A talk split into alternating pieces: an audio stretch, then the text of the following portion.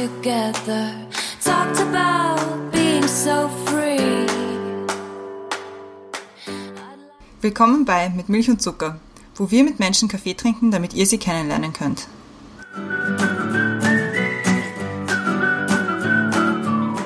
Sind wieder zurück bei Mit Milch und Zucker. Diesmal mit einer Premiere, möchte ich schon fast sagen, weil heute haben wir den ersten Gast, den wir davor persönlich noch nicht getroffen haben. Also wir haben zwar per E-Mail kommuniziert, aber gesehen haben wir uns jetzt das erste Mal. Ich freue mich sehr, dass du da bist. Und zwar haben wir bei uns zu Gast den Philipp. Er ist 31 Jahre und Projektmanager für EU-Projekte. Hallo, herzlich willkommen, danke fürs Vorbeikommen. Brenda ist auch wieder da und sie wird auch gleich das Thema vorstellen, das wir uns für, für dich überlegt haben. Wir haben uns ein Thema überlegt, das wir gerne über das Oberthema irgendwie drüber stülpen wollen, nämlich das Thema Begeisterung. Weil also von dem, was wir von dir wissen, bist du EU begeistert und auch ein Botschafter der EU.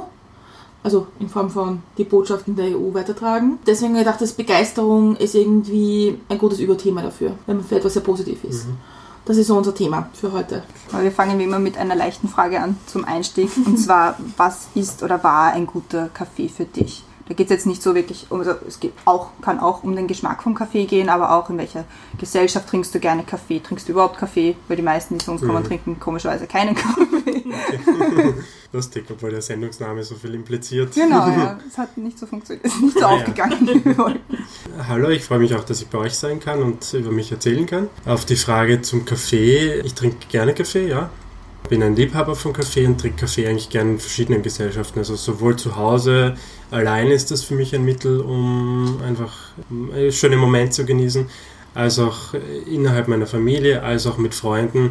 Speziell Kaffee ist etwas, wo man sagt, man kommt zur Ruhe, finde ich oft, und man kann mal den Stress hinter sich lassen und sich zum Beispiel in ein Kaffeehaus setzen, sei es jetzt auf einer Dienstreise mit dem Kollegen, der sagt, okay, der harte Arbeitstag ist vorüber, gehen wir jetzt einen Kaffee trinken. Es ist immer sehr äh, angenehmer Moment. Oder auch in Wien sonntags, samstags in ein Kaffeehaus zu sich zu setzen und auch mal Zeitungen durchzublättern, auf wirklich ohne zeitlichen Druck, finde ich sehr angenehm. Von dem her äh, gehe ich sehr oft ins Kaffeehaus und äh, nutze das so oft als möglich. Spezielle Kaffee-Lieblingssorten äh, habe ich jetzt nicht. Auch ich trinke vom Espresso bis hin zum Kaffee Latte eigentlich alles. Also Kaffee auch eher zum zur Ruhe kommen, nicht so als Aufputschmittel, wie es viele auch verwenden. Beides, doch, Mhm. wenn du mich so fragst, eigentlich beides. Also ich trinke auch Kaffee, wenn ich das Gefühl habe, okay, jetzt ist eine Pause notwendig und ich bin braindead und habe viel gemacht am Computer. Dann ist ein Kaffee durchaus etwas, wo ich sage, entweder man bildet sich nur ein oder man glaubt es halt zu spüren. Das, wo man auch sagt, man hat Energie geschöpft und jetzt macht man weiter. Also auch ein Aufputschmittel. Und wenn du im Ausland bist oder auf Dienstreise, lässt du dich dann auch ein auf Ka- Kaffeetraditionen von anderen Ländern? Die Zeit bleibt meistens nicht. Also wir gehen schon in meinen Dienstreisen bisher zum Beispiel, wäre, ich kann das Beispiel nicht, ich war in Vietnam zweimal für ein Projekt und da habe ich dann sogar typischen vietnamesischen Kaffee, soll super sein. der super sein soll, von dem ich jetzt leider, da oute ich mich, es, es, es Banause dann wieder, dass ich vergessen habe, wie er jetzt genau heißt, aber es ist dieser, wo dieses spezielle Baumkätzchen auch so einen Code dazu gibt, offenbar Ah, in der der. Verarbeitung. Okay. Ja. Den haben wir dann zum Beispiel probiert, weil wir Okay. halt in Vietnam sind Okay. und du musst den probieren. Mhm. Wir haben auch das Kaffee-Set dazu gekauft, das habe ich mir gekauft für zu Hause. Das ist Ah. nämlich ein eigenes Aufgussverfahren und da stehen mehrere Tasten aufeinander. Ah, okay. Hm. Das steht jetzt bei mir und das ist etwas, wo ich sage, auf die Frage, ich habe mich Ja. sicherlich darauf eingelassen. Bei den meisten Dienstreisen ist es einfach so, das nächste Café, das so einen guten Kaffee anbietet, gehen wir rein. Ist aber oft einfach auch schon westlicher Ja. Standard-Kaffee, je nachdem, wo man ist. Du bist ja Jugendbotschafter der EU. Mhm. In, ich habe mich heute da eingelesen und habe das genau mir angeschaut. Da gibt es ja zwei Teile. Es gibt, und du bist im, im Eastern Part, richtig? Ähm, wenn ich es gleich korrigieren kann, es gibt im Moment es gibt im Moment zwei Teile insofern, dass es dieses Projekt gibt, das heißt EU Neighbors. Ja. Und das ist ein Projekt, das, Haupt, das Hauptziel hat, dass man über die Leistungen der EU im Ausland informiert. Und das betrifft die südliche Partnerschaft und die östliche Partnerschaft. Ah, okay. Und da kann man jetzt sehr stark ins Detail gehen zu jedem einzelnen Land. Ich sage jetzt mal ganz generell, die südliche Partnerschaft ist Nordafrika und Nahe Osten und die östliche Partnerschaft ist angefangen von Weißrussland bis hin zum Kaukasus, Armenien, Aserbaidschan, Georgien und äh, Ukraine und Moldawien. Das gibt es als definierte Partnerschaften auf EU-Ebene, das heißt, das drückt sich in der EU-Politik, Nachbarschaftspolitik aus. Die Jugendbotschafter, so wie ich einer bin, sind im Moment nur für die östliche Nachbarschaft tätig. Ah, okay. Die südliche hat das noch nicht, obwohl ich jetzt weiß aus internen Diskussionen und Meetings, dass das Konzept sehr gut läuft und dass sie das überlegen, auch auszuweiten. Was tust du da als Jugendbotschafter? Also ich habe begonnen 2016, mich als Jugendbotschafter zu engagieren. Das war mit einer Bewerbung verbunden für, einen, für eine Ausschreibung. Und da haben sie einfach gesucht, Leute im jungen Alter, die eine EU-Affinität haben und die eine Affinität bestmöglich auch haben zur östlichen Partnerschaft, also sozusagen sich mit dem Konzept Mhm. irgendwie mal beschäftigt haben und gerne dieses Ehrenamt übernehmen würden, für die EU auf gewissen Veranstaltungen zu sprechen oder für die EU online in seinen eigenen Communities Kampagnen zu unterstützen. Die werden dann immer für uns auch vorbereitet und Mhm. wir teilen sie. Aber auch einen eigenen Beitrag, Beitrag zu leisten, indem man sagt, man möchte als Jugendbotschafter die Werte der EU in seine eigene Gemeinde tragen, dort wo Mhm. man lebt. Man muss sich vorstellen, wir sind jetzt fast 500 Menschen, die sich auf die EU verteilen, als auch auf die östlichen Partnerstaaten. Mhm. Und jeder hat einen anderen Hintergrund. Der eine ist so wie ich schon berufstätig, der andere studiert noch, andere sind noch in der Schule. Und jeder hat einen anderen Kreis, Wirkungskreis. Aber ich habe schon sehr oft einfach für mich versucht, diese, diese Rolle, die ich habe und jetzt auch diese, dieses irgendwo Privileg, dass ich mich so mit, dem, mit der EU beschäftigen kann und auch so viel weiß, dass ich das versuche in meine Heimatgemeinde zu tragen. Das ist in der Steiermark gewesen. Oder ich versuche in Wien eine Veranstaltung zu machen.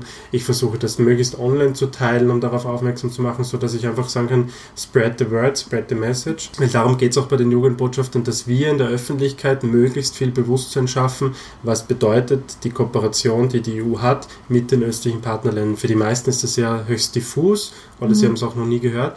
Aber wir machen ganz klar darauf aufmerksam, dass es ganz klare Vorteile hat, wenn es diese Kooperation gibt und wir wollen auf diese Vorteile hinweisen für beide Seiten. Und dann, dann geht es ins Detail. Dann könnte man sagen, die EU hat spezielle Beziehungen zu Weißrussland. Das sind nicht die gleichen wie zur Ukraine oder wie zu Moldawien und auch nicht wie, die, wie zu denen im, im Kaukasus. Aber als generelles Konzept der Eastern Partnership gibt es einfach Programme, die laufen, beginnen bei Mobilitätsprogrammen bis hin zu Energie oder anderen Sachen.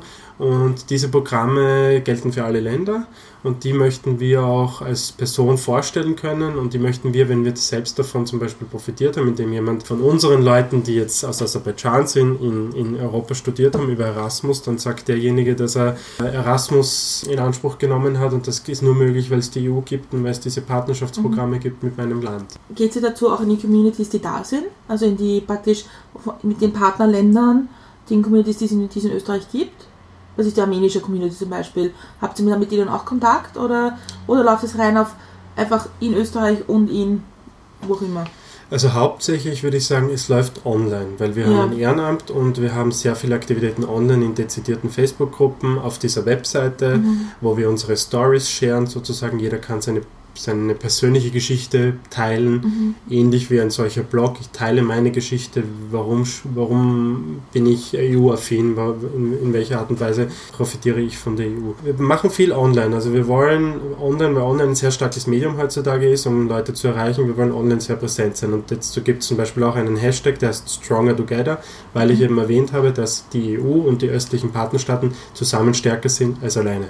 Das ist mal unser, unser Kernpunkt und von dem her leiten wir alles ab. Und dann gehen wir auf die Frage zurück, äh, zurückzukommen mit, diesen, mit dieser Rolle auch in, die, in unsere Umgebungen, aber das hängt davon ab, wie selber was man selber für Ideen hat. Man es steht einem sehr offen. Also man kriegt Unterstützung, manchmal bei der Organisation von Veranstaltungen. An sich hat man aber jetzt kein spezielles Budget oder Geld dafür, dass man was Verstehe. tut.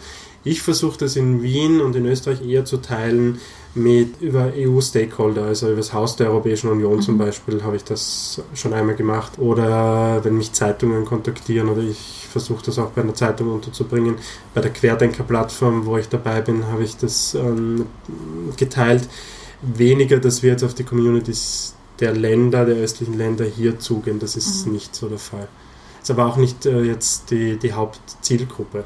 Nein, aber ich denke mal, es wäre interessant, weil, weil jemand, dessen der einen Familienhintergrund hat, ja auch einen anderen Bezug zu diesen Ländern, zum Land hat und auch Mhm. eine andere Geschichte erzählen kann. Mhm.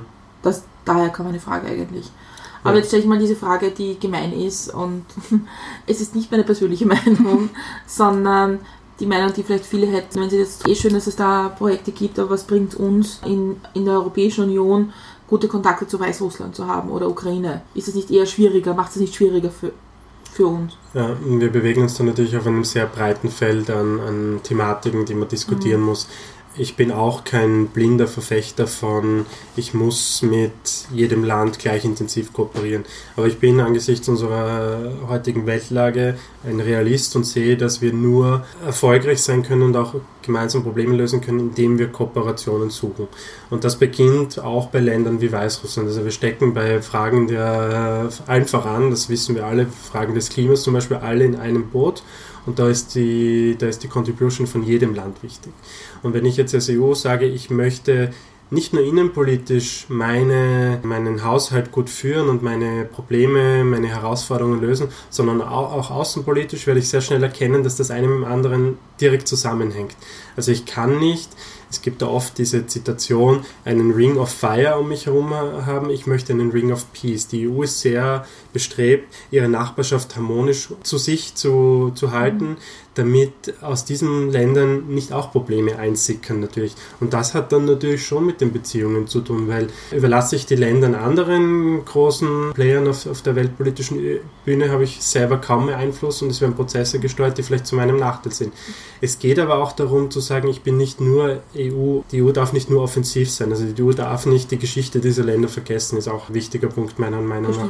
Wenn ich jetzt mit den östlichen Partnern kooperiere, die allesamt innerhalb der Sowjetunion waren früher, muss mir auch bewusst sein, dass aufgrund dessen, dass die Sowjetunion erst 1991 aufgehört zu existieren, die EU eigentlich erst seit 1991, also seit knapp, knapp 30 Jahren jetzt dort beginnt, ihre Fühler auszustrecken. Mhm. Der Russland als der größte Staat, der aus der Sowjetunion hervorgegangen ist, hat viel länger ja in diesen Ländern gewirkt, kulturell, man sieht das, sprachlich.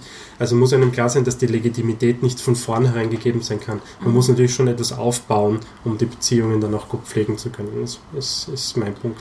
Und da ist man immer wieder in, in, in, vielleicht auch manchmal zu naiv vorgegangen, indem man Abkommen geschlossen hat, die die andere Seite riskiert haben oder die nicht so gut geheißen wurden. Also ich bin da ohne dass ich jetzt direkt in der politischen Umsetzung bin. Ganz wichtig zu erwähnen, wir sind kein politisches Projekt. Wir mhm. weichen auch politischen Fragen aus. Wenn Journalisten an die Jugendbotschafter Fragen stellen, wie bewertest du den Vorgang zwischen der EU und den östlichen Partnern oder einem Einzelnen, einem Einzelnen, also eventuell auch diese Frage, mhm. Mhm. ich habe sie jetzt beantwortet. Also man kann dann auch diskutieren, was, was kommt raus oder ja. wie auch immer. Das kommt dann sowieso raus, was wir sagen. Genau, also Punkt ist, wir sind kein politisches Projekt, wir sind ein Kommunikationsprojekt, das okay. die Ziel hat, die öffentliche Warnung in der EU-Partnerschaft mit den östlichen Partnerländern zu stärken. Und wenn es ums Politische geht, daran sind wir nicht dabei bei der politischen Umsetzung. Deswegen kann ich nur von meinen Beobachtungen sprechen. Meine Beobachtung wäre, dass man vorsichtig sein muss in der, in der offensiven Tätigkeit in den östlichen Partnerländern, weil es einfach auch andere äh, Länder gibt, die Anspruch stellen und mit denen man sich äh, dazu austauschen muss, bevor man vielleicht gewisse mhm. Pläne schmiedet, Aktivitäten setzt. Ich habe mehrere Fragen. So. Also das erste ist das mit, äh, mit dem Umgang mit anderen Staaten, wo man die Kultur vielleicht auch nicht ganz kennt. Mhm. Finde ich wahnsinnig wichtig. Zweite mhm. Frage, die ich habe, wie wichtig ist es, die Zivilgesellschaft in Europa einzubinden? Weil ich denke mal gerade, wenn wir sich anschauen, manche unserer Nachbarländer, wo halt immer wieder die EU die Bösen sind. Wie wichtig ist es auf der zivilgesellschaftlichen Ebene, da einen positiven Austausch zu haben? Ich glaube ganz wichtig, weil Europa eine Union ist, die den Bürgern verpflichtet ist, als erste Instanz im Europäischen Parlament, als direkt gewähltes Organ, weil man auch sieht, dass sich in der Zivilgesellschaft ganz viel Unmut regt, wenn Europa nicht, nicht Leistungen liefert, die den Bürgern im Endeffekt zugutekommen. Also Europa als reines politisches Machtkonstrukt, das man gerne in Brüssel beschimpft, kann nicht funktionieren auf die Dauer, weil es einfach auf die Unterstützung der Leute angewiesen ist. Und das beginnt bei der Zivilgesellschaft, zum Beispiel, weil Zivilgesellschaft einfach der erste, also wir alle sind zum Wählen aufgerufen. Also wir müssen ja Europa auch immer wieder bestätigen mit den Leuten, die wir wählen, sage ich mhm. jetzt mal. Ich spreche jetzt nicht über Parteien und, und deren Programme, aber wir wählen ja auch, und das wird am 26. Mai wieder sein, diejenigen, von denen wir wollen, dass sie für uns in Europa arbeiten und für Europa arbeiten. Das ist meine Ansicht. Mhm. Also ich wähle niemanden, der meiner Meinung nach für Österreich in Brüssel arbeitet. Ich wähle jemanden, der für Österreich vertreten in Brüssel ist und für Europa arbeitet. Das ist ein wesentlicher Unterschied. Mhm. Es gibt nämlich beide Kalküle beim Wählen natürlich. Und Zivilgesellschaft sehe ich halt auch als Jugendbotschafter, ist ein mittlerweile sehr gefragter Stakeholder bei vielen Prozessen der Entscheidungsfindung. Also Konsultationsverfahren in der EU sind ja immer verschieden organisiert, aber man sieht, dass es, um eine breite Antwort auf etwas zu finden, eine abgestimmte Antwort auf etwas zu finden, nicht nur die Policymakers sein können, sondern man muss auch die Zivilgesellschaft versuchen einzubinden, die organisierte Zivilgesellschaft, weil ansonsten wäre das jeder Einzelne auf der Straße. Also Leute müssen sich natürlich in irgendeinem Forum gruppieren, das eine, das eine Legitimität hat gegenüber der EU und damit auch in einen Prozess eingebunden werden können.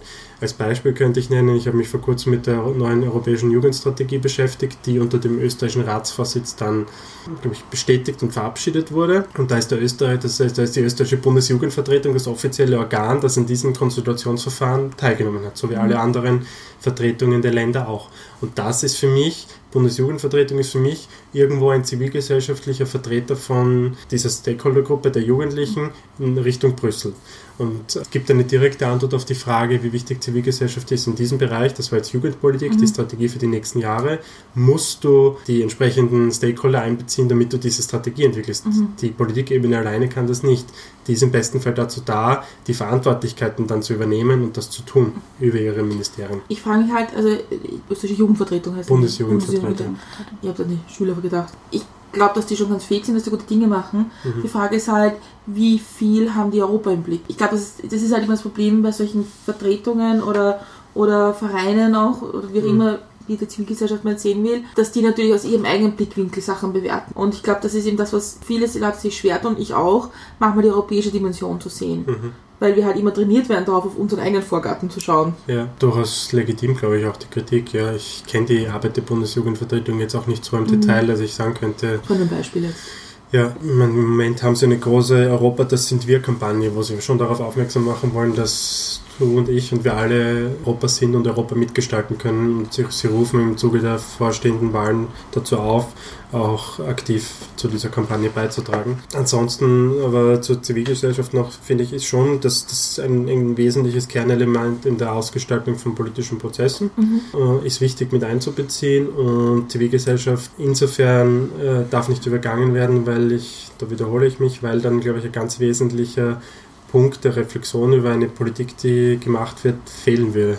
Politik tangiert im Endeffekt immer die Menschen und dann müssen die entsprechenden Stakeholder einfach einbezogen sein, damit mit Politik möglichst gut formuliert, gut ausgestaltet. Wenn du sagst, die Zivilgesellschaft darf nicht übergangen werden, war das der Ausgangspunkt, warum du dich überhaupt beworben hast? Weil ich glaube, darüber haben wir noch gar nicht geredet. Was hat dich dazu gebracht, überhaupt dich als Jugendbotschafter zu bewerben? Weil man wacht ja nicht auf und denkt sich, heute werde ich Jugendbotschafter. Nein. Oder vielleicht doch, ich weiß nicht. Nein, aber ihr habt ja mit dem Wort Begeisterung vielleicht auch schon was ganz Gutes erwähnt.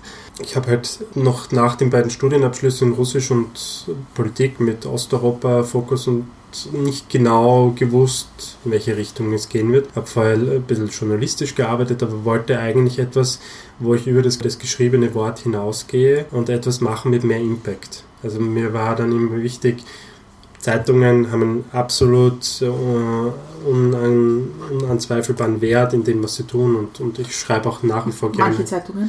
Ja, also generell Medien sind wichtig.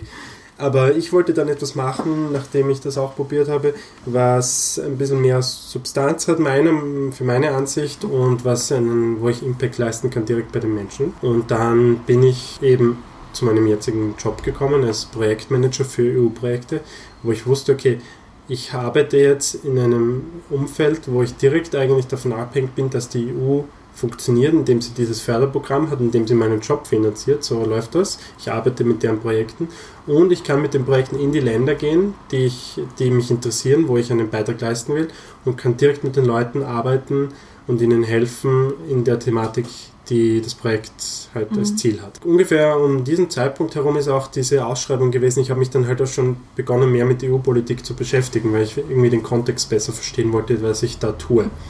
Ich arbeite mit dem Forschungsrahmenprogramm hauptsächlich, Horizon 2020. Und das kommt ja nicht aus dem Blauen, sondern das ist auch ein langer Prozess, das aufzustellen. Es nimmt die ganzen eigentlich politischen Implikationen, die großen Strategien mit auf und das wird dann in Calls umgesetzt. Also wenn Europa vor einer großen Herausforderung steht, seine Industrie zu digitalisieren, dann findet man das ganz sicher als Thema auch wieder in diesem Forschungsprogramm. Deswegen war es mir wichtig, Europapolitik besser zu verstehen Mhm. und zu verfolgen, damit ich auch besser weiß, was ich, was ich da arbeite.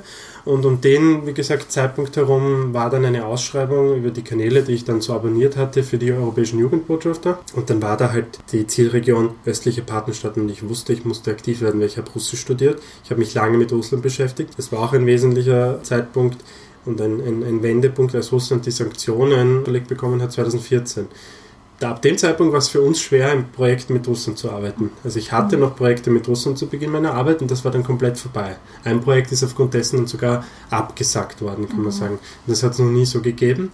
Und für mich war klar, wenn ich jetzt in Zukunft in der Richtung bleiben will, dann muss ich mich anders orientieren, weil da kommen jetzt keine Folgeprojekte. Und dann habe ich Projekte eben mit der Eastern Partnership, mit der östlichen Partnerschaft gehabt und habe auch diese Ausschreibung gesehen und da war auch östliche Partnerschaft und ich wusste, die EU wird in Zukunft verstärkt Interesse dorthin legen, weil mit Russland gerade sehr viel auf Eis liegt.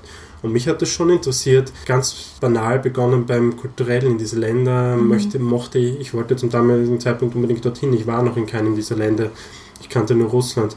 Äh, Ich wollte möglichst viele dieser Länder besuchen. Ich wollte mit den Leuten in Kontakt treten. Da geht es wieder ums Zivilgesellschaftliche. Ich wollte die verstehen. Ich wollte deren Meinung gegenüber der EU verstehen. Ich wollte deren Geschichte verstehen. Und so hat diese Geschichte irgendwie begonnen, dass ich sage, ich bin sowohl über meine Arbeit als auch im Ehrenamt mit, stark mit einer Region verbunden. Aber die Region ist ja wahnsinnig unterschiedlich. Also, Ist sie ja. weil ich meine, da, da geht es ja von Weißrussland bis.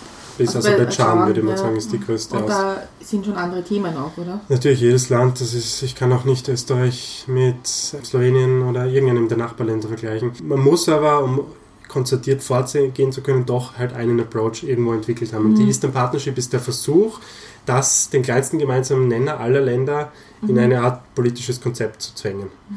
Die hat natürlich auch, also kann man Kritik üben, weil die muss auch überarbeitet werden oder die liefert nicht in irgendeinem Bereich, die teilt sich dann in thematische Bereiche auf. Aber es ist auch etwas, wo man sagt, man kann jemanden jetzt einmal, jemand ist accountable für etwas. Die Eastern Partnership formuliert Ziele für langfristige Prozesse und diese Länder stehen ja auch zwischen zwei Stühlen und die wollen ja auch wissen, für sich geht es jetzt mehr Richtung EU oder bleibt jetzt doch eher Richtung Russland, gliedern wir uns mehr in den euro-asiatischen Raum ein, gibt es die Eurasische Wirtschaftsunion. Das ist wieder ein Konzept, das der Europäischen Ha- Handelsgemeinschaft äh, entspricht, von russischer Seite, wo ein gemeinsamer Handelsraum geschaffen wurde. Die ganzen Umwälzungen, die in den Ländern stattgefunden haben, würde ich, würde ich sagen, von meinen Beobachtungen haben einfach eine neue, teilweise neue Politikergeneration hervorgebracht, teilweise auch nicht alte. Also das, jetzt, das muss man aufs Land schauen aber auch viele junge neue Leute, die Europa interessiert sind, so wie es, wie es noch nie war in den Ländern. Und denen muss man irgendetwas bieten, um zu sagen, an dem hängt sich unsere Kooperation auf und es gibt jetzt Ziele, an denen wir arbeiten können. Weil wenn es das nicht gibt, dann fehlt vielleicht auch wieder der Punkt der langfristigen Motivation und Begeisterung. Und die Eastern Partnership formuliert diese langfristigen Ziele in verschiedenen Themenbereichen. Ich kenne halt die Geschichte ein bisschen näher von Moldawien. Bei Moldawien finde ich es zum Beispiel wahnsinnig interessant, dass es kaum eine Gruppe an Menschen gibt, die den Staat behalten will, wie er ist. Weil es gibt irgendwie die Hälfte, die sagt an Rumänien, die andere Hälfte, die zu Russland will und die dritten sagen, machen wir gleich Europäische Union draus. Mhm. Und ist das, das stelle ich mir wahnsinnig schwer vor, Mhm. weil wenn ein Staat keine Perspektive für sich selbst sieht, wie man dem eine andere Perspektive gibt. Unsere Arbeit ist auch genau dort kontextualisiert, würde ich sagen. Wenn wir in dem Land sind, vor Ort zum Beispiel, oder wenn die moldawischen Vertreter bei den Jugendbotschaftern ihre Meinung artikulieren zur EU, dann hört man genau solche Punkte. Nur man kann davon ausgehen, dass jemand, der sich als EU-Jugendbotschafter beworben hat, eher die Variante wählen würde, nähere Eingliederung an die EU bis hin zu Mitgliedschaft. Aber wie gesagt, diese Themen der, der möglichen Mitgliedschaft, des Konfliktes mit Russland oder Transnistrien, da gibt es ja eine Mhm. abtrünnige Region, das ist etwas, was wir aussparen. Also Okay. wir wollen auf die Vorteile der, der existierenden Partnerschaft mit der EU aufmerksam machen und das in einem politischen Art und Weise. Es geht sehr stark darum, sich einfach mit den Menschen vor Ort zu vernetzen. Man muss sich vorstellen, ich habe durch die Jugendbotschafter von 2016, die halt gewachsen sind von 100, 200 Leute, jetzt knapp 500, ein unglaublich großes Netzwerk bekommen an Leuten, die ich potenziell zu allem fragen kann. Es wie ein großer Facebook-Chatroom auch Mhm. irgendwo. Vielleicht interessiert mich, was gerade in Moldawien passiert, weil ich es in den Medien vernommen habe oder in Aserbaidschan. Und wenn ich dort reinfrage, kriege ich ganz bestimmt sehr gutes Feedback, weil natürlich auch die haben lokale Medienzugang. Ich kriege verschiedene Meinungen, ich kriege Meinungen von Leuten, denen ich vertrauen kann, weil ich sie kenne. Allein dieses Netzwerk zu haben, hat für mich eine ganz neue Perspektive ähm, mit meinem Blick irgendwo auch auf diese Weltregion eröffnet. Mhm. Und jedes Mal, wenn ich jetzt dorthin reise, ist es auch oft so, dass ich halt versuche, mich mit den Leuten zu treffen. Man lernt nie alle kennen, weil das ist zu viel. Aber die, die man kennt oder teilweise nur aus dem Internet, merkt man auch schon stärkere Sympathien, weniger stark. Manche sind schon wirklich eher Freunde geworden mhm. und, und so weiter. Es ist, glaube ich, etwas, was mich unabhängig von dem, was ich als nächstes mache oder wie lange die Jugendbotschafter finanziert werden, weil das ist auch immer eine Finanzierung, die dahinter steht, ist halt etwas, was ich fürs Leben mitnehme und einfach eine sehr gute Einbettung in der Region habe. Das ist schon sehr, sehr, sehr schön, das zu haben. Das ist eine super Überleitung zur nächsten Frage, deswegen haben wir jetzt gerade diese Blicke zugeworfen.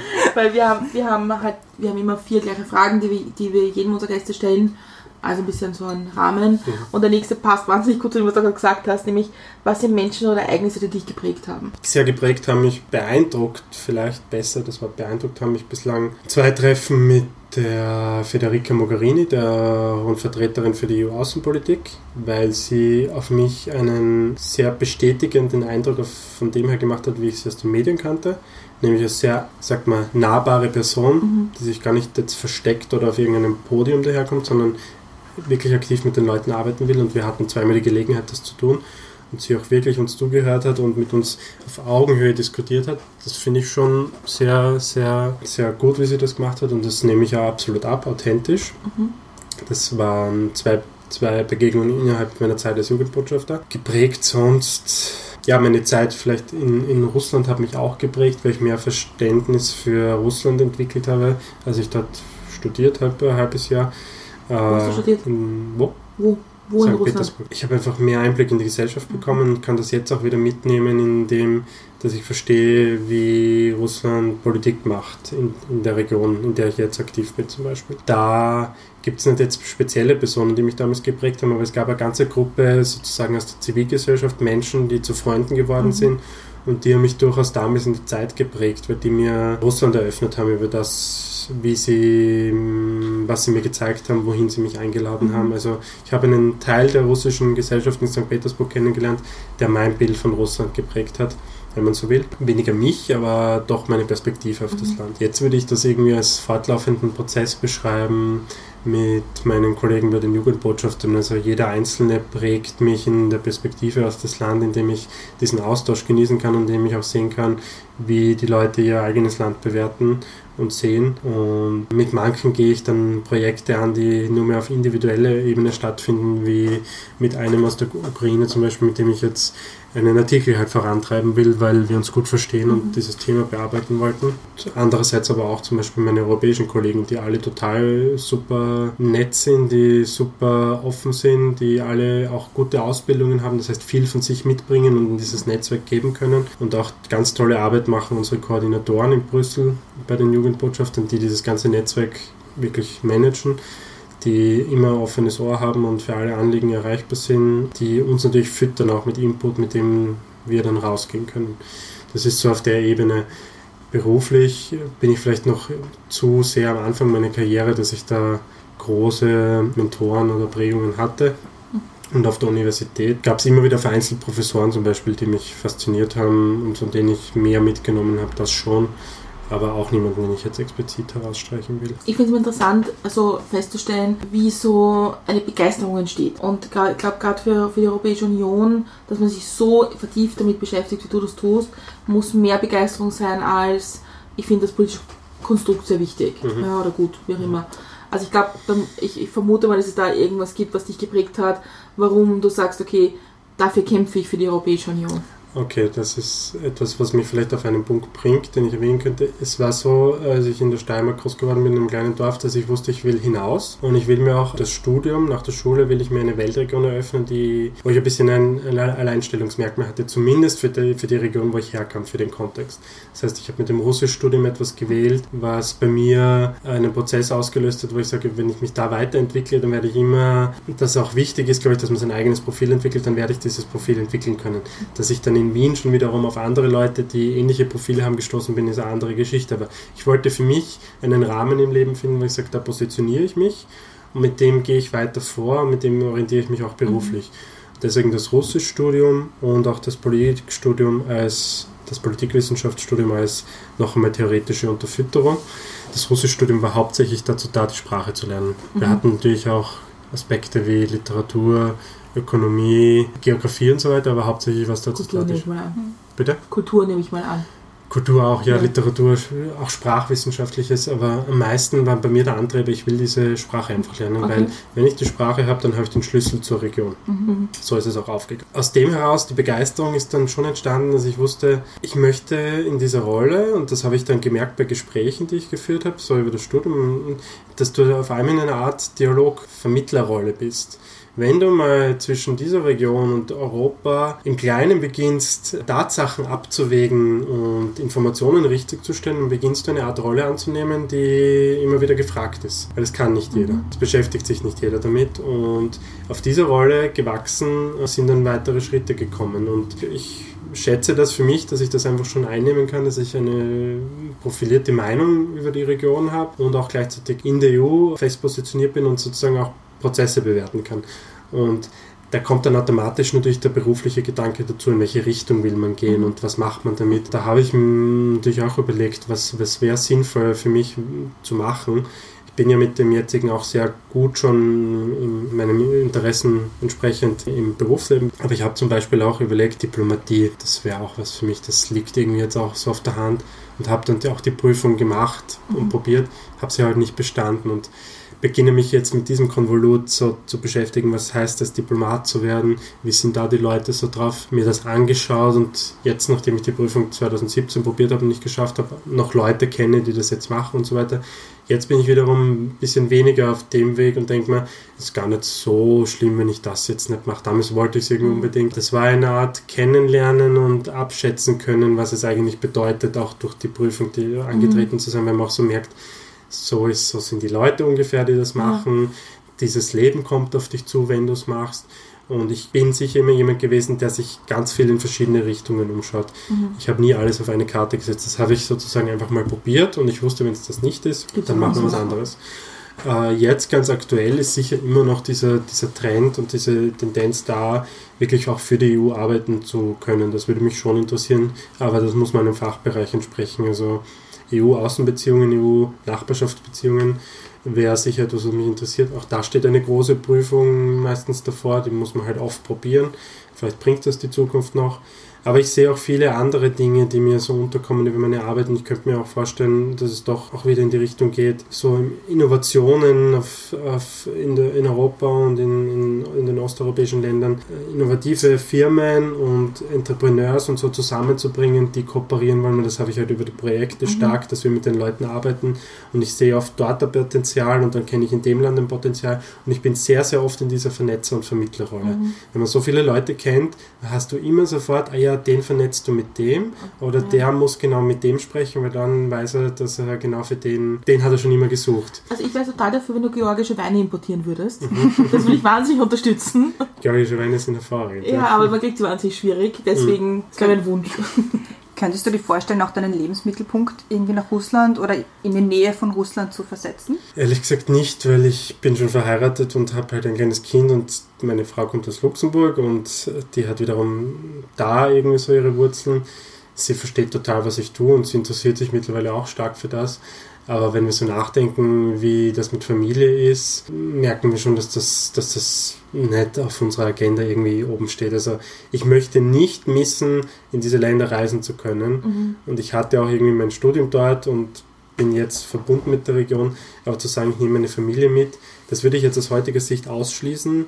Es sei denn, es kommt irgendwie so ein Angebot aus irgendeinem Grund daher oder ich finde das mal, dass ich sage, ich richte mir mein Leben auch in Kiew oder in Tiflis oder sonst wo schön ein. Mm, Das, das hat, glaube ich, pragmatische Gründe im Moment. Aber man weiß nicht, was die Zukunft bringt. Und ganz wichtig ist schon für mich, im Austausch zu bleiben. Also das war sicher, sicherlich auch ein Aspekt, den ich mir bei Berufswahl immer sehr hoch angelegt habe. Also da war ich sicher auch, ähm, obwohl es schwer ist, man muss froh sein, wenn man was Gutes kriegt, aber äh, die Latte hoch angelegt, nämlich sage, ich möchte diese, diese Reisen haben und ich möchte diese internationale Arbeit haben und nicht nur klassische Büroarbeit und nur in Österreich zu sein und nur für den Urlaub rauszukommen. Das hat mir schon sehr, sehr entsprochen, wie ich gesehen habe, dass das Angebot verbunden ist mit Dienstreisen in der Region. Da wusste ich irgendwie, da nehme ich dann wieder andere Sachen in Kauf. Das Gesamtpaket war sehr stimmig. Wobei ich finde Dienstreisen immer was anderes sind, als privat irgendwo hinzufahren. Weil, also ich war in vielen Ländern für beruflich, wo ich dann zurückgekommen bin und dachte, okay, eigentlich habe ich jetzt gesehen Büros, Taxis, Flughäfen, Bahnhöfe, Hm. that's Hotelzimmer, that's Hm. it. Ja. Ja, da kann ich mit den Jugendbotschaftern mittlerweile schon einen guten Connex in die Zivilgesellschaft machen, weil ich immer wieder diese Meetings auch organisiere. Oder man bleibt da mal ein bisschen länger, aber ganz klar, der Mensch hat nicht alle Zeit der Welt und wenn ich das schon verbinden kann in meine sozusagen Länder, mit denen ich mich beschäftige, reisen zu können, dann bin ich froh, dass das gegeben ist über den Job, weil dass ich mal mit meiner Familie jetzt Urlaub im Sommer in Kiew oder sonst wo mache und am Schwarzen Meer geht es jetzt im Moment sowieso nicht. Ja. Das ist halt auch schwierig auf der Ebene. Also es passt schon, dass es jetzt mal so ist. Ja. Aber wie wäre es zum Beispiel, wenn du ein Angebot bekommen, bekommen würdest, als, als ich Consultant für, für den Raum zu arbeiten, ihnen ganz woanders, zum Beispiel in Abu Dhabi. Und sagen, okay, die Regierung dort beauftragt dich als, als weiß ich, Konsulent. Mhm. Wäre das, wär das eine Variante? Sich das im Gesamten anschauen, also auf das Paket, wenn es damit verbunden ist und man einfach Reisen auch dorthin Mhm. hat, die vielleicht dann einmal länger sind als meine jetzigen meist zwei- bis dreitägigen Reisen, dann kann ich es schon auch vorstellen. Ich sage auch nicht, dass die Eastern Partnership Region für mich die einzige bleiben muss. Mhm. Ich merke jetzt einfach, dass wenn man sich beginnt, mit einer Region zu beschäftigen, auch Themen aufmacht, die dann mit einer anderen Region zu tun haben, Mhm. weil natürlich diese Länder wieder andere Verbindungen haben. Kein Mensch dieser Welt kann sich gleich gut mit allen Regionen dieser Welt beschäftigen, andererseits. Mein Ziel ist es jetzt einmal, das hefte ich mal ein bisschen an, obwohl ich bei weitem nicht der Einzige bin, der das steuert, aber ich möchte eigentlich gerne, dass die Jugendbotschafter auch in der südlichen Partnerschaft tätig werden. Das sage ich Mhm. jetzt bei gerne jeder Gelegenheit und werde das auch einfließen lassen, wenn es um eine öffentliche Meinung geht, weil ich sehe, wie gut wir arbeiten, welche Mhm. Beitrag wir leisten, auch auf langfristig, damit diese Beziehungen von einem Dialog getragen werden, der aus der Zivilgesellschaft kommt und der halt positiv gestaltet ist, weil vergesst man nicht, diese jungen Leute sind später dann irgendwie in Entscheidungsträgerpositionen, haben ihre Büro und dann ist es halt ein gewisses Mindset, das sie haben. Und das ist halt wichtig, diese Generation herauszubilden. Und ich würde würd das sehr, sehr gut finden, wenn das auch in der südlichen Partnerschaft implementiert wird, diese, diese jungen Leute zu befähigen, als, wenn du so willst, ehrenamtliches Organ für die EU zu sprechen und, und aufzutreten, das langfristig nur positive Wirkungen Mhm. haben könnte für die Kooperation. Was ich jetzt gesehen habe, interessantes Detail am Rand ist, dass es diese Jugendbotschafter für die westlichen Balkanländer geben soll bald. Da gibt es nämlich jetzt eine Ausschreibung schon. Und das hat sicher damit zu tun, dass es die für die östlichen Partnerländer gibt, dass das evaluiert wurde von Seiten der Kommission und dass sie sehen, ein erfolgreiches Konzept, das hätten wir jetzt gerne mal auf einer weiteren Region umgelegt. Ich habe nur erwartet, dass es bei der südlichen Partnerschaft vorher kommt, aber es ist es offenbar der westliche Balkan geworden. Glaubst du, dass EU und die Begeisterung der EU eine Generationenfrage ist? Weil, ich meine, da geht es über Jugend in, dein, in, deiner, in deiner Richtung. Und der Brexit hat uns gezeigt, dass gerade die ältere Generation ja viel kritischer ist, Mhm. als, als das die jüngere Generation ist. Mhm. Und deswegen frage ich mich, ob es nicht interessant wäre, auch nachzudenken, wie man die kritischere Generation einbinden kann. Ja, ist ein Thema, das schwieriger ist, als die junge Generation einzubinden, sehe ich auch so, weil die junge Generation viel mehr von der EU direkt profitiert und das in Anspruch nimmt als die ältere Generation. Und sie bemerken es, sie haben vielleicht auch nur mehr Bewusstsein dafür. Auch jeder, der älter ist und frei in der EU reisen kann, genießt direkt eines der Grundrechte der EU, nämlich freie, freie Mobilität. Ich würde jetzt mal sagen, es hat dann sehr stark mit den jungen Leuten zu tun, die halt dieses Bildungsangebot in Anspruch nehmen, Projekte der EU in Anspruch nehmen, weil es gibt ja vieles. Es gibt ja, die Jugendbotschafter sind jetzt etwas, was sehr speziell mit der östlichen, aber es gibt das europäische Solidaritätskorps, es gibt, es gibt europäische Volunteers for, oder ich weiß nicht genau, wie das heißt. glaube ich. Es, ist ja eben, also es gibt viel in die Richtung und die Mhm. Leute nehmen es in Anspruch, weil es auf die Jugend beschränkt ist. Und natürlich hast du dann automatisch ein anderes Bild, das du von der EU erzeugst bei diesen Ländern als äh, bei diesen Ländern, bei diesen Jugendlichen, als Leute, die die EU an sich, sie wissen, sie befinden sich in der EU, aber vergessen, dass das ja auch ihren Alltag mitgestaltet. Mhm. Und ich weiß nicht, wo ich anfangen soll. Wenn ich jetzt über das Politische mit ein, also die, die Wahlen rede, dann sieht man das im Wahlverhalten teilweise genauso wie äh, einfach in der, in der öffentlichen Meinung, wie man zur EU steht und, und wie man die EU kritisiert. Du darfst die EU legitim kritisieren, wenn du dich, finde ich, auch damit auseinandersetzt. Meistens ist es sonst zu kurz geratene Kritik. Jemand, der sie kritisiert, muss sich, Kritik muss auch geübt werden anhand von Tatsachen, die man kennt. Und ich beobachte schon, dass ich glaube, dass die meisten Leute wenig Wissensstand zur EU haben. Ja. Vor allem, wenn wir jetzt wieder sagen, es sind eher, weiß ich nicht, über 30 Jahre oder wie auch immer man das definieren will, dass das gefährlich sein kann, wenn man dann, vor allem wenn es um Wahlen geht, ich meine, sonst so redet man halt im Haushalt so drüber, das ist halt legitim, wie man diskutiert man oder auch im Freundeskreis, wo auch immer. Aber wenn es um Wahlen geht und man gewisse Dinge einfach nicht in seiner Gesamtheit verstanden hat, dann finde ich, kann das gefährlich sein für die EU und für, für ihre Sinnhaftigkeit, dass sie eine Union ist, die halt darauf angewiesen ist, dass für alle Länder gleichermaßen liefert und dass man nicht auf die nationalen Interessen zuerst schaut. Ja, das ist, das ist wäre meine nächste Frage gewesen, Mhm. weil ich finde es also ich finde es wahnsinnig schade, dass die EU-Wahlen meistens nur dafür genutzt werden, um irgendwelche innenpolitischen Themen noch einmal zu diskutieren auf einem anderen Spielfeld. Und das ist ein bisschen meine Angst für die Europäische Union, dass dieser Populismus, den wir in Europa sehen, eigentlich dieses tolle Projekt kaputt macht. Mhm. Und siehst du da irgendwie eine Möglichkeit, äh, zivilgesellschaftlich auch gegen, dagegen zu arbeiten? Nämlich jetzt auch nicht in der Bildungseliten-Ebene, sondern beim Nachbarn in Simmering. Ja, schwer, weil ich auch nicht weiß, wie man genau ansetzen muss, Mhm. um, um diese Leute bekommen und sie in, in ein Forum zu bekommen, wo sie ihre Kritik äußern können, aber auch entsprechend äh, Informationen bekommen, dass sie das vielleicht auch dann einmal anders sehen und ihre Mhm. Meinung ändern können. Ich bin mir bewusst, dass ich in, irgendwo mit dieser EU-Affinität in einer Blase bin. Das ist mir Mhm. bewusst. Die Blase ist nur umso erfreulicher, sehe ich, wenn sie immer größer wird. Das Mhm. hieße, für, für das, wie ich, wie ich die EU sehen will, ist das positiv. Ich würde behaupten, dass durch den Brexit die Blase derjenigen, die die EU auf der Kippe sehen, auch größer geworden ist. Sprich, die, die die EU jetzt wieder, die etwas tun wollen, damit sie nicht auseinanderfällt im Worst-Case-Szenario äh, oder Länder weitere austreten. Aber natürlich sehe ich auch, und darüber braucht niemand zu streiten, dass populistische Parteien, die durchaus mit heftiger Kritik und mit vor allem Kompetenzverlagerung in Richtung der Nationalstaaten argumentieren, bis hin zu Austritt und Zerschlagung und keine Bankenunion mehr oder mm, stoppen wir die Zahlungen der an die EU-Geschichten, also lancieren, die, dass man die nicht vergessen darf und dass die natürlich auch zunehmen. Und es ist eine Art Match geworden, glaube ich, zwischen zwei großen Poolen. Das wird sich auch in der Wahl, glaube ich, so deutlich zeigen. Parteien, die eher die EU auf weiterhin Zusammenhalt trimmen wollen und Parteien, die eher sagen, nehmen uns da sehr stark zurück, schauen wir auf das Nationalstaatliche. Zwischen den zwei großen Lagern werden sich die, die, die Stimmen verteilen. Und ich versuche halt in der Arbeit, die ich so mache und so meinen Beitrag zu leisten. Das ist im Kleinen. Jeder, jeder ist aufgerufen, darauf aufmerksam zu machen, wenn er kann, dass das eine wichtige Wahl sein wird. Und beobachtbar ist ja auch, dass das vom Parlament und so schon auch erkannt wurde und dass es jetzt dezidierte Kampagnen gibt, auch in Richtung geht überhaupt wählen bitte, weil die Wahlbeteiligung immer so gering ist, bei 40 Prozent quer durch die EU, auch in Österreich.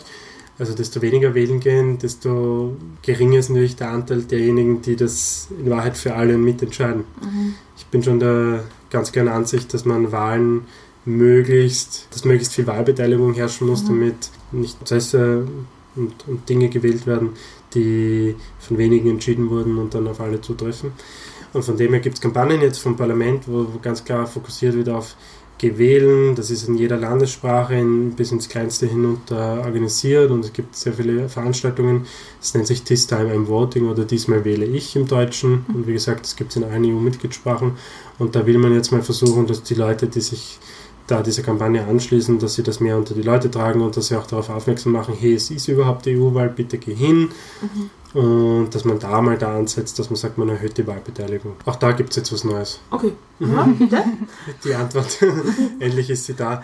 Nein, zum Beispiel ist mir auch aufgefallen, dass jetzt bei so bei diesen beleuchteten Glaskästen mit den Werbungen in Wien im öffentlichen Raum gibt es jetzt auch eine neue EU-Kampagne, wo steht zum Beispiel, dass die Therme in La an der Thaya, glaube ich, nie gebaut worden wäre, wenn es nicht diese EU-Förderung für Okay, den super. Bauträger oder so gegeben hätte. Die haben das natürlich besser verpackt mit Sie könnten da nicht baden gehen, hätte es die EU nicht gegeben, so auf die Art. Das geht in die Richtung. Und es gibt jetzt eine neue App, ich habe sie natürlich auch schon am Handy, das ist die EU Citizens App Okay. wo du dein Land und deine Region auswählen kannst und genau Informationen kriegst. Ich bin in Wien, erstens meine nächste Veranstaltungen, was gibt es gerade an wichtigen aktuellen Themen, dich informieren kannst, was ist in Wien, was die EU für mich tut. Ah, das ist ist das ja. Das ist greifbar? cool, ja.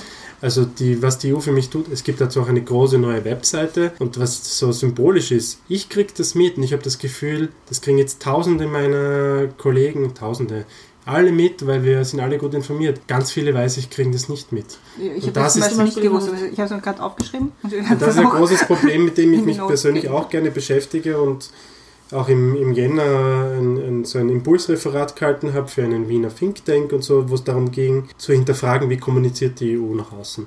Strategische Kommunikation der EU ist ein Feld, wo sehr viel Bedarf herrscht an Verbesserung. Und ich bin der Meinung, dass nicht nur ich das weiß, sondern dass die das in der EU selber auch schon wissen in der Kommission und Dinge probieren, die sie vorher noch nicht probiert haben.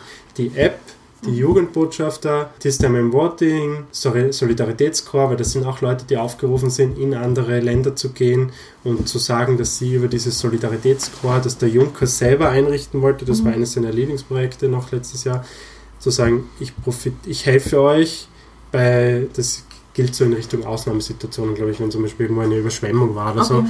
Aber dann kannst du dich melden, wenn du gerade Zeit hast, dass du in dieser Region, ich schätze mal mit einem Taschengeld dann und, und Logis dich engagierst und damit irgendwie auch darauf aufmerksam machst, du bist da, weil die EU dich entsendet hat und diese Leistung. Und es gibt jetzt Maßnahmen und Dinge und, und konkrete Umsetzungen, wo die EU sagt, wir kommunizieren anders. Wenn ich noch einmal zurück auf die östliche Partnerschaft, gibt es da was ganz Konkretes noch, das schon länger existiert. Das ist dann auch wieder politischer. Es gibt eine eigene Einheit im Außendienst, die Stratcom Task Force, die heißen Strategic Communications, weil die nichts anderes tun als die Fake News, die in diesen Ländern vor allem von russischen Medien gestreut werden, richtig zu stellen, aufzuweisen, hinzuweisen einmal zuerst und dann zu sagen, das war eigentlich der wahre Gehalt der Geschichte. Das hat auch mit Kommunikation zu tun. Was auch sehr wichtig ist, das sehen wir in unseren jährlichen Surveys, die das Projekt EU Neighbors macht, nämlich zu schauen, wie ist das Medien- und Kon Konsumationsverhalten in der Region, wie sind die Einstellungen zur EU, was denken die Leute der EU, das wird sehr breit abgefragt und was man da sehr stark sieht in der Informationspyramide ist, die Leute informieren sich zuallererst ganz oben in lokalen Medien in lokaler Sprache, also in Nationalsprache. Zweite Information, lokale Medien in russischer Sprache. Dritte Information, ausländische Medien in russischer Sprache. Vierte Quelle, also wenn du da Ja. nicht irgendwie was gefunden hast, greifst du erst darauf zurück, ausländische Informationen in anderer Sprache. Was heißt das für die EU? Sie hat erkannt, sie muss ganz klar daran ansetzen, dass sie EU-Politik und Partnerschaftspolitik in der lokalen nationalen Sprache kommuniziert, weil du sonst nicht die Leute erreichst in diesem Konsumationsverhalten. Das ist aber auch eine Erkenntnis, die nicht von Anfang an da war. Also man hat die EU-Delegationen in den Ländern als diplomatische Vertretungen eingerichtet, die nehmen auch ihre Rolle wahr als diplomatische Mission, aber da war halt das würde ich aus meinen Beobachtungen so beschreiben, lange Zeit einfach nur dieser bürokratische Aspekt gegeben, dass es diese Delegation gibt und man hat dann auf einen Besuch eines EU-Kommissars halt aufmerksam gemacht, dass der gerade in Armenien ist und so weiter und so fort. Aber dass man jetzt mehr daran geht, mh, zum Beispiel eben Publikationen in der nationalen Sprache zu machen, die auch nicht mehr so bürokratisch geschrieben sind, dass man viele Festivals veranstaltet, habe ich beobachtet, dass man mit den Jugendbotschaftern kooperiert in der Region, weil die kooperieren so stark mit uns. Das sind alles so Maßnahmen, dass man sagt, man geht anders auf die Leute zu und den Leuten das, das Feeling ja. EU anders vermitteln, als es bislang immer passiert ist. finde Und das ist etwas, was nicht nur dort passieren muss, das müsste man eigentlich auch hier machen. Ja, Jetzt nochmal auf das zurückzukommen. Das stimmt, das stimmt.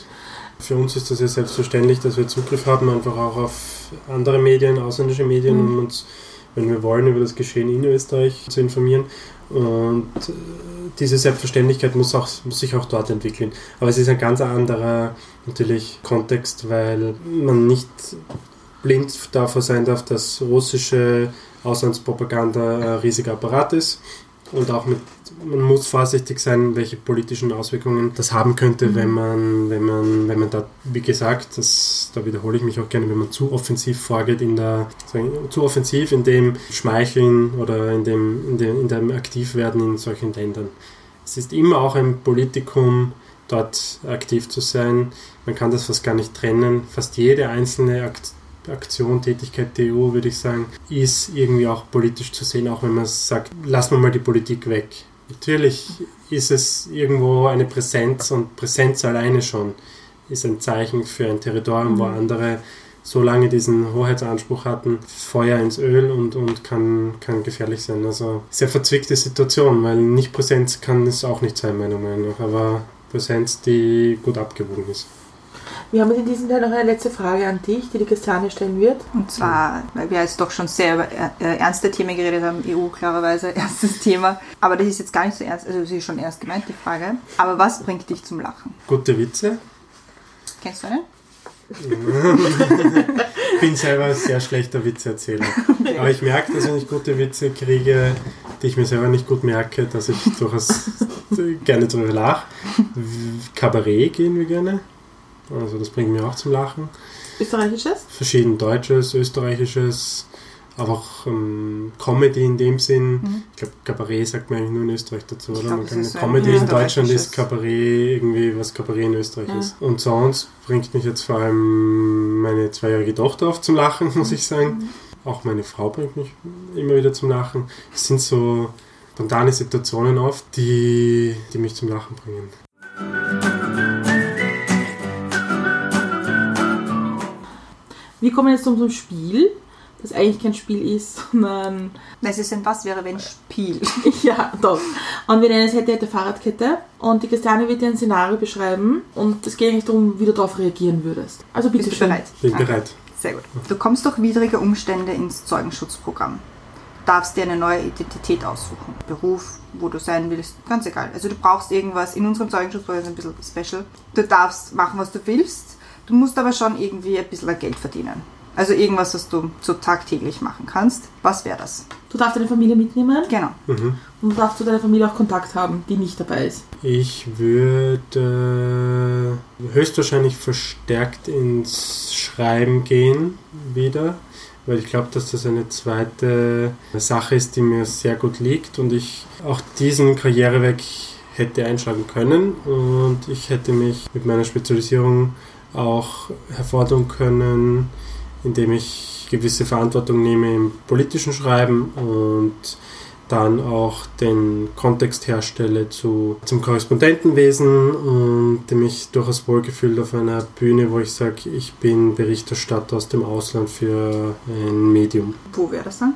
Naja, höchstwahrscheinlich in einem der russischsprachigen Länder, weil ich mich damit am meisten beschäftigt habe. Also. Könntest du dir sowas ganz anderes vorstellen? Ja, ich glaube auch, dass ich. Aber das ist jetzt nur so daher gedacht, Mhm. weil es nicht realistisch gewesen wäre. Aber ich habe ja lange Zeit intensiv Fußball gespielt und auch so eine Profisportkarriere hätte ich mir irgendwie vorstellen können. Von mir ist das ist ganz anders Mhm. eigentlich. Äh, War aber sicher nicht das Talent dann dazu da, aber ich genieße noch immer Fußballspiele und als Fußballspieler äh, die Stimmung eines vollen Stadions bei einer erfolgreichen Mannschaft genießen zu dürfen, hätte mir sicher auch gefallen. Ein Profifußballer bei welcher Mannschaft? Bei welcher Mannschaft meine Lieblingsmannschaft ist Red Bull Salzburg, also vielleicht bei Red Bull Salzburg oder noch viel mehr. Hätte mal für den Anfang wäre das schon gut gewesen. Und weil du sagst auch schreiben und weil du doch, weil du schon aus dem politischen Bereich eher kommst, also aus der Politik- Politikwissenschaft, Mhm. sp- sprechen ist heute wahnsinnig schwierig. Und was wäre so für dich zum Beispiel Reden schreiben für Politiker? Wäre das was? Ich habe es noch nie so direkt gefragt bekommen, aber wenn ich jetzt denke, ich glaube, das könnte ich auch, ja. Ich, ich bin jemand, der sehr abwägend ist. Von dem her diese spontanen Antworten äh, lösen, lösen bei mir mein Nachdenken aus. sehr schwierig, weil ich jemand bin, der durchaus ans Wort glaubt. Und äh, wenn ich mir das vielleicht kurz anschauen würde und mir denke, der Bereich ist interessant, dann glaube ich, könnte mir das auch liegen. Und wir haben manchmal so Eskalationsfragen, wie das noch schwieriger zu machen. Und mir ist gerade spontan eine eingefallen. Ja, bitte. Nämlich, wenn du das Angebot bekommen würdest, zum Beispiel im EU-Parlament für den Politiker Reden zu schreiben. Aber es wäre jemand, der ein EU-Gegner ist. Würdest du das machen? Nein, würde ich nicht machen. Also würdest du den Job schon noch abwägen von, das kann ich mit meiner Überzeugung vertreten. Ja, ich bin es gewohnt, in einem stark politischen Haushalt zu leben und wir haben schon ganz klare Tren Grenzen, wo wir sagen würden, auch meine Frau, das tut man nicht mehr, das tut man einfach nicht, das passt nicht zu unserer politischen Mhm. Einstellung. Und für jemanden, der ein Anti-EU-Populist ist, beruflich, vollzeitmäßig Reden zu schreiben, könnte ich mir nicht vorstellen. Auch aufgrund meiner eigenen Mhm. Glaubwürdigkeit, das ist das wäre für mein eigenes Standing. Ich, ich hätte nicht nur den speziellen Populisten gedacht, sondern einfach an, an jemand, der EU-kritisch ist. Also nur EU-kritisch. Ja, und vielleicht auch ein bisschen, ein bisschen Gegner. Also nicht so. Dann vielleicht wieder ja, wenn es Mhm. darauf ankommt, was möchte mit seiner Kritik bewirken. Vielleicht, wie gesagt, ist es eine Kritik, die ich auch teilen würde. Wenn man Mhm. die EU kennt, darf man sie auch kritisieren. Sie muss kritisiert werden, um, um sie weiterzutreiben. Ich bin da auch ganz bei einem schönen Satz eines deutschen Politikers, den ich aber vergessen habe, der gesagt hat, die EU ist irgendwann aufgebaut worden, aber es liegt an jeder neuen Generation, sie weiterzuführen. Also jemand, der Kritik übt, weil er vielleicht jünger ist oder eine neue Sichtweise hat, aus einer bestimmten Richtung kommt, dann muss man sich anhören, was die Kritik ist und wie konstruktiv die ist und was man mit der machen kann. Also jetzt so wie du fragst, kann ich es mir schon vorstellen für so jemanden. Ich würde es mir trotzdem genau anschauen, wer das Ja. ist und so weiter.